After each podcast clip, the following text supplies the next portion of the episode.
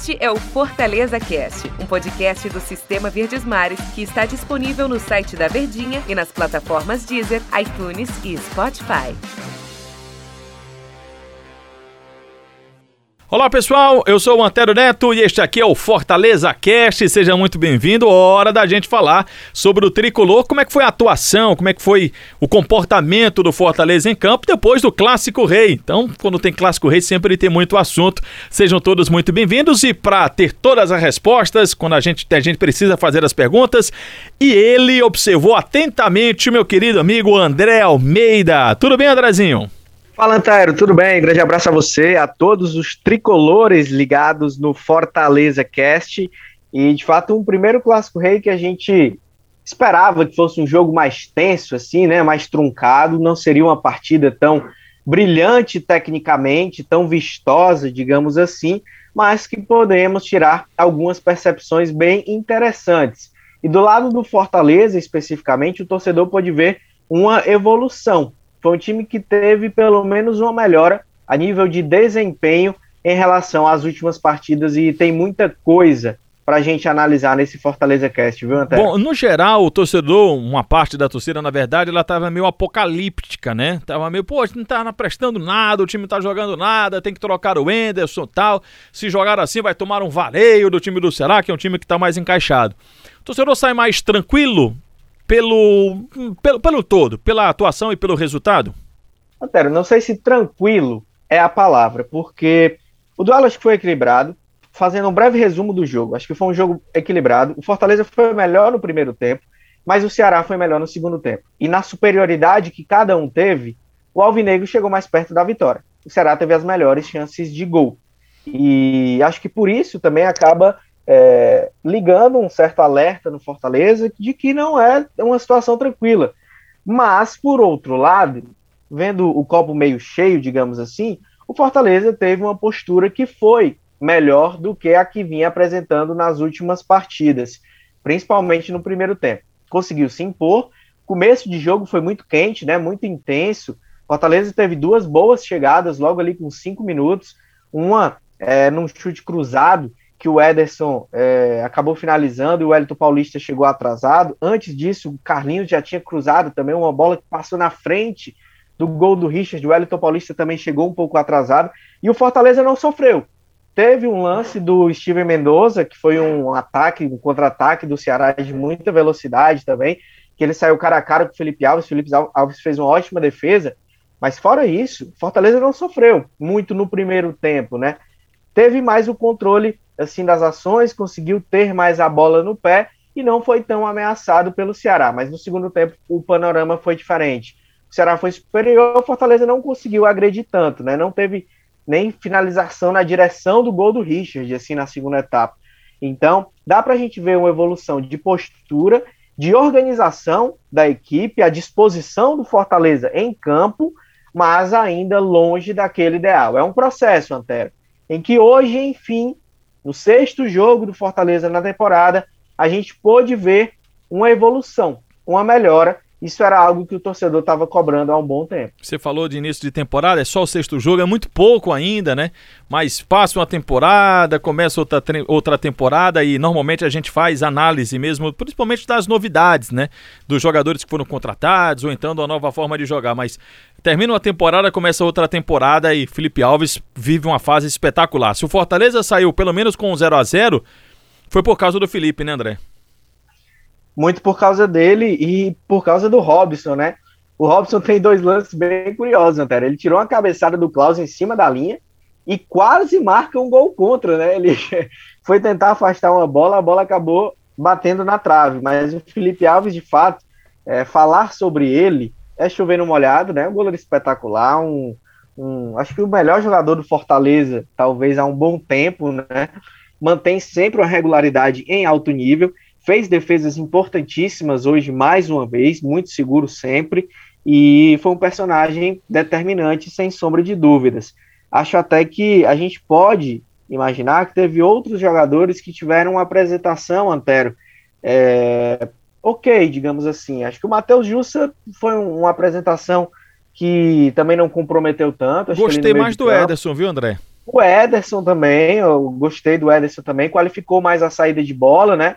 Chegando mais no campo ofensivo, mas teve tivemos outros jogadores que ficaram mais apagados, né? O próprio Wellington Paulista, acho que esperava mais do Robson também. O David tentou aparecer mais para o jogo, fez uma jogada no segundo tempo que teve uma finalização para fora, mas também pode render mais.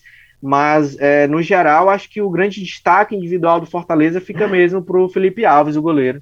Eu, eu fiquei um pouco decepcionado com o Robson. Que pese ele tenha tirado aquela bola em cima da linha, mas para mim ele foi um jogador que não se, se ouve bem, na linguagem bem, bem nossa mesmo, foi o pior jogador em campo para mim. Não gostei do Robson. E olha que ele tinha uma liberdade sem muita obrigação. Claro que quem joga na ponta sempre tem que voltar para marcar. Mas o Pablo Gabriel, que estava lá improvisado na lateral direita, ele simplesmente não subiu em nenhum momento.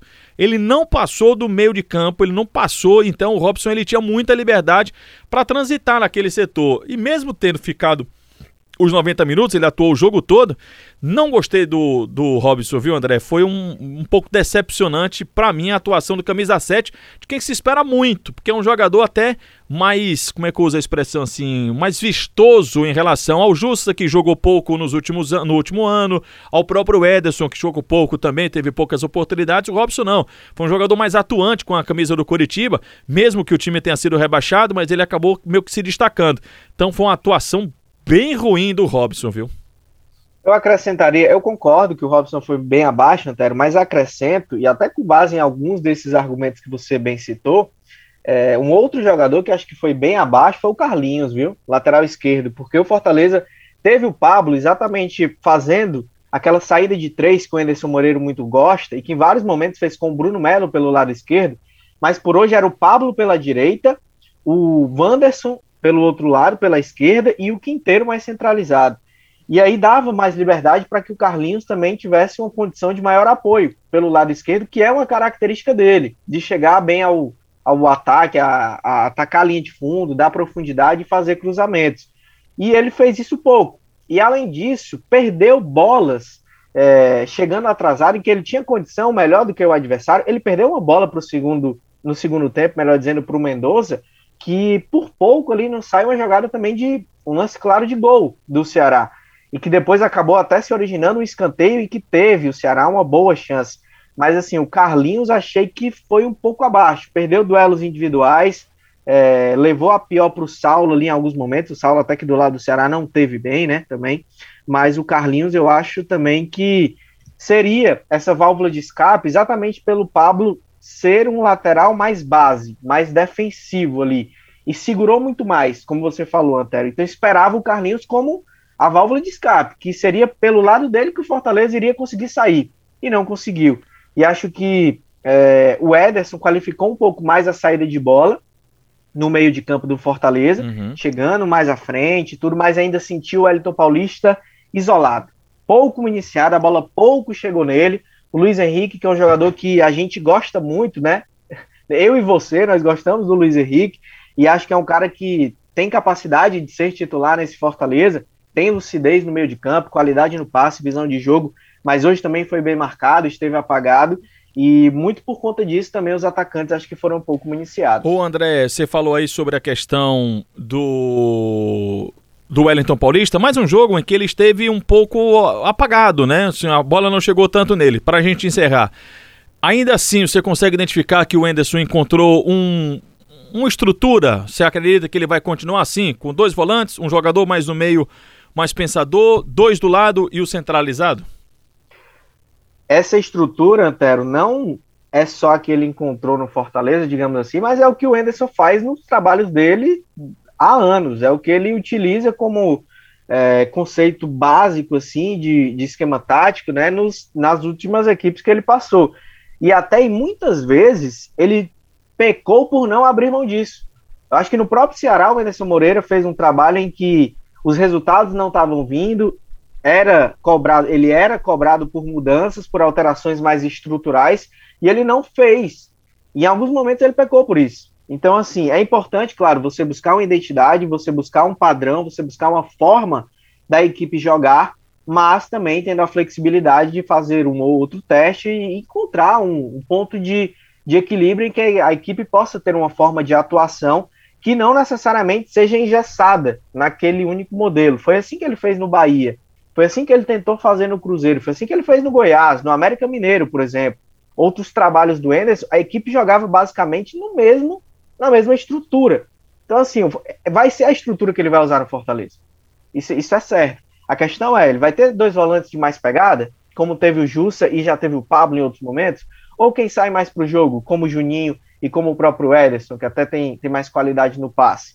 É, vai querer um lateral mais defensivo ou vai querer um lateral mais ofensivo que apoie mais? Os pontas serão mais incisivos ou voltando mais para essas a, a, definição de função de cada um pode ser um pouco diferente, mas o esquema, a estrutura, eu acho que, que é essa que está bem definida. E repito, o que fica de positivo para o torcedor do Fortaleza nesse clássico é que o time teve uma postura melhor do que nas últimas partidas. Não dá para cobrar o Fortaleza ideal agora. Não dá para cobrar um nível de atuação alto, um grau de excelência nesse começo de temporada. Mas a gente tem que cobrar sim melhoras. Tem que cobrar algo de mais positivo, uma organização. Um time que, dentro da ideia, consiga executar o que o treinador quer acho que no clássico, pelo menos isso, o Fortaleza conseguiu demonstrar uma evolução. Eu fico exatamente com essa sua palavra aí, André, sua, sua análise sobre a questão do esquema tático tá pronto. que a gente ainda fica muito confuso com o Fortaleza é exatamente isso. Quem vão ser os laterais? O meu campo vai ser mais marcador, vai ser mais criativo, os caras de lado serão mais velocistas, vamos ter um jogador centralizado mesmo, aquele 9, ou pode ser um jogador que vai flutuar mais? Só os próximos jogos para a gente trazer essas respostas. Obrigado, Andrezinho. Valeu, Antero. Um grande abraço. Tamo junto. Um até a próxima. Até a próxima. Este é o Fortaleza Cast, um podcast do Sistema Verdes Mares que está disponível no site da Verdinha e nas plataformas Deezer, iTunes e Spotify.